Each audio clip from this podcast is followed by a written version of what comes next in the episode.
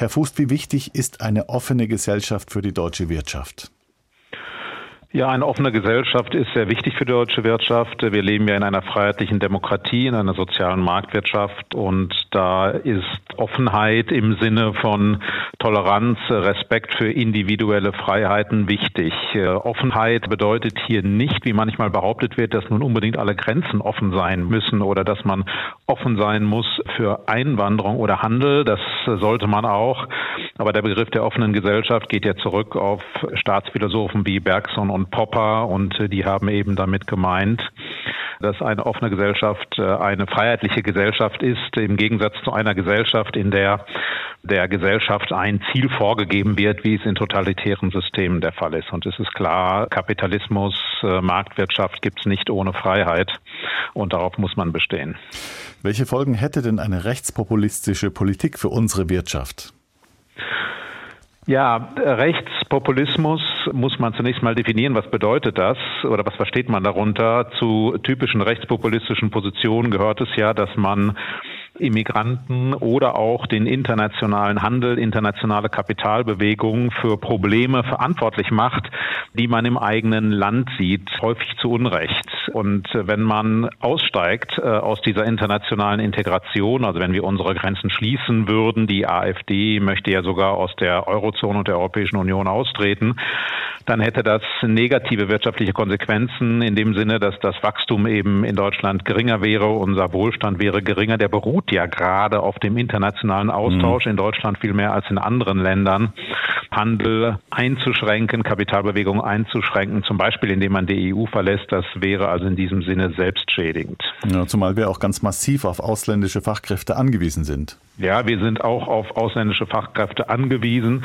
Insofern wäre es auch nicht sinnvoll, das zu stoppen. Jetzt äh, muss man schon konzidieren, dass Migration insgesamt natürlich nicht nur um ausländische Fachkräfte kreist, sondern es kommen auch Flüchtlinge zu uns. Das heißt, es sind humanitäre Gründe, aus denen wir andere Menschen aufnehmen. Und das möchten wir. Gleichzeitig soll man auch nicht verschweigen, dass damit auch Probleme einhergehen.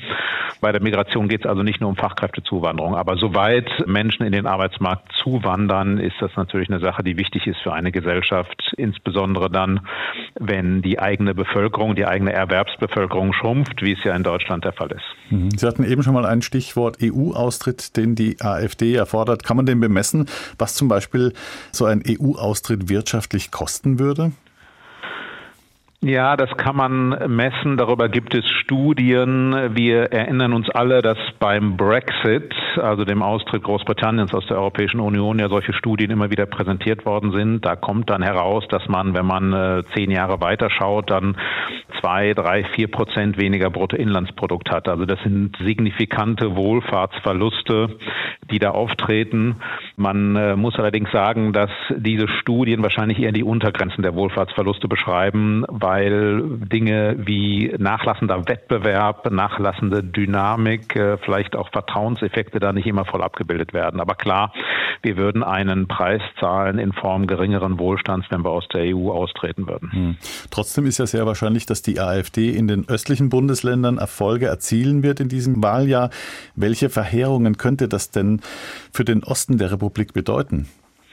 Ja, das wird davon abhängen, ob es eine Regierungsbeteiligung der AfD gibt. Grundsätzlich muss man sagen, wenn diese Stärke der AfD, und das ist vielleicht heute schon der Fall, dazu führt, dass eine für Menschen aus anderen Ländern, für Zuwanderer unangenehme, feindliche, ablehnende Atmosphäre entsteht, dass es dann natürlich schwieriger wird, Menschen zu veranlassen, dahin zu ziehen. Und äh, viele Formen wirtschaftlicher Entwicklung, Universitäten, Unternehmen, die brauchen natürlich auch die Bereitschaft von Menschen aus dem Ausland äh, in diese Städte, Regionen zu reisen. Und äh, wenn dann der Eindruck entsteht, da herrscht Ausländerfändlichkeit oder ist man nicht erwünscht, dann schadet das sicherlich. Eine Frage wäre es natürlich, was passiert, wenn es tatsächlich zu einer AfD-Regierungsbeteiligung käme.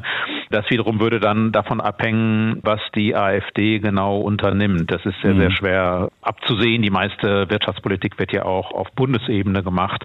Aber äh, Hauptproblem, denke ich, wirtschaftlich würde zunächst sein, dass dieses Signal ergeht äh, an Menschen äh, aus anderen Ländern, dass man da nicht sein will. Und auch viele Menschen in Deutschland möchten sich nicht an Orten aufhalten, in denen Ausländerfeindlichkeit herrscht äh, mhm. oder eine äh, ausländerablehnende Stimmung herrscht. Das heißt, auch Menschen aus dem Inland werden da vielleicht weniger gerne hingehen und das äh, hat natürlich negative wirtschaftliche Folgen. Mhm.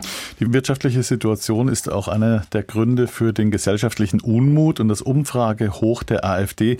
Kann man sagen, wenn die Regierung die Wirtschaft wieder zum Laufen kriegt, wird auch die AfD wieder klein oder ist es zu einfach gedacht? Ich fürchte, das ist zu einfach gedacht. Wir haben ja erlebt, dass der Aufstieg der AfD begann ähm, nach der Flüchtlingswelle 2015. Das heißt, äh, die AfD hat sich Sorgen zunutze gemacht, äh, die Menschen hatten, weil eben sehr viele Flüchtlinge zu uns kamen. Und seitdem gab es dann weitere Entwicklungen, beispielsweise die Corona-Krise oder die Energiekrise. Es ist schon so, dass wirtschaftliche Probleme Wasser auf die Mühlen von Populisten sind. Aber was man ja realistischerweise hoffen könnte, wäre, dass die Bundesregierung es vielleicht hinkriegt, das Wachstum jetzt wieder auf ein, zwei Prozent zu bringen. Das allein wird die AfD äh, oder generell populistische Parteien, wir haben da ja nicht nur die AfD, mhm. nicht besiegen. Das wird es nicht erlauben, sondern das ist ja in der Regel eine komplexe Gemengelage, Angst vor Abstieg, Angst vor Veränderungen, vor denen wir sicherlich stehen. Und ich glaube, diese Veränderungen, die äh, kommen auf uns zu. Also Dekarbonisierung, andere geopolitische Verhältnisse, stärkere Notwendigkeit in Militär, in Verteidigung zu investieren, der demografische Wandel. Das sind Veränderungen, die Menschen Sorgen machen.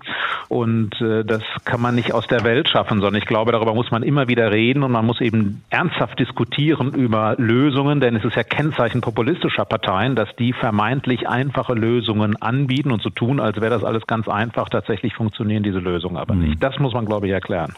Herr Fußt, wie bewerten Sie denn vor dem Hintergrund diese Erklärung von Stuttgart Wirtschaft für Demokratie heute Abend?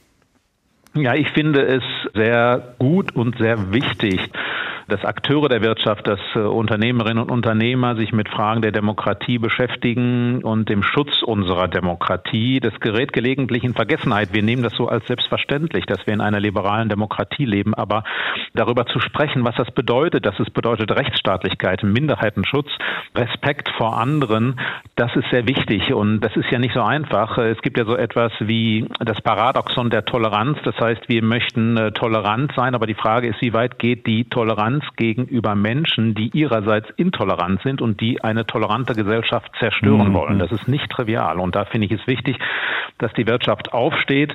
Äh, ich finde es auch deshalb wichtig, weil ja zwischenzeitlich diese Diskussion aufkam über Remigration. Einige haben sogar das hässliche Wort Deportation verwendet. Und ich glaube, das ist ein Punkt, bei dem alle gesellschaftlichen Gruppen in Deutschland aufstehen müssen und sagen müssen, das ist inakzeptabel und für solche Aussagen gibt es bei uns keine Toleranz.